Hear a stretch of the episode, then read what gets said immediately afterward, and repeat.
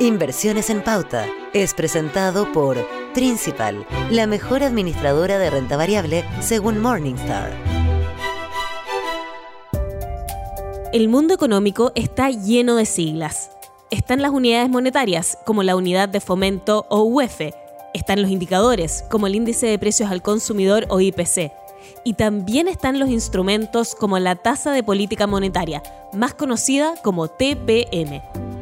Esta última es la principal herramienta con la que cuenta el Banco Central para hacer efectivo su mandato de asegurar la estabilidad de precios. Tal como indica su nombre, la tasa de política monetaria es la tasa a la cual el Banco Central otorga créditos de corto plazo a los bancos comerciales. Es decir, es el menor costo al cual la industria podría financiarse para, a la vez, otorgar créditos a personas y empresas.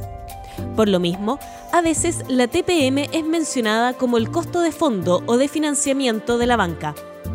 Si el Banco Central eleva la tasa, se encarecen los créditos para la industria financiera y por ello aumentará la tasa de los préstamos que pueden ofrecer.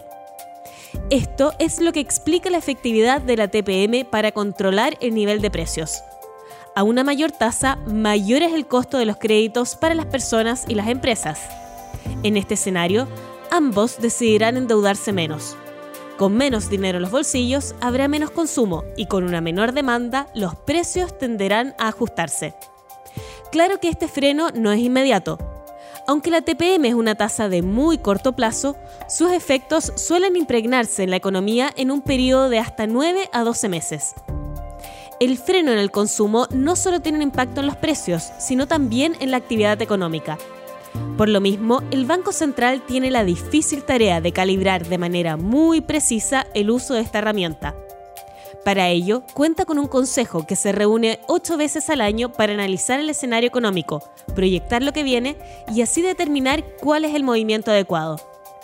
Tanto las alzas como las bajas de la tasa política monetaria tienen un impacto directo en las inversiones. El efecto más evidente está en el mercado de deuda, pero también incide en las acciones y las monedas. Al momento de construir un portafolio, es clave proyectar los diferentes escenarios. Por lo mismo, la recomendación es, como siempre, buscar asesoría adecuada para alcanzar los objetivos de ahorro. Inversiones en pauta fue presentado por Principal, la mejor administradora de renta variable según Morningstar.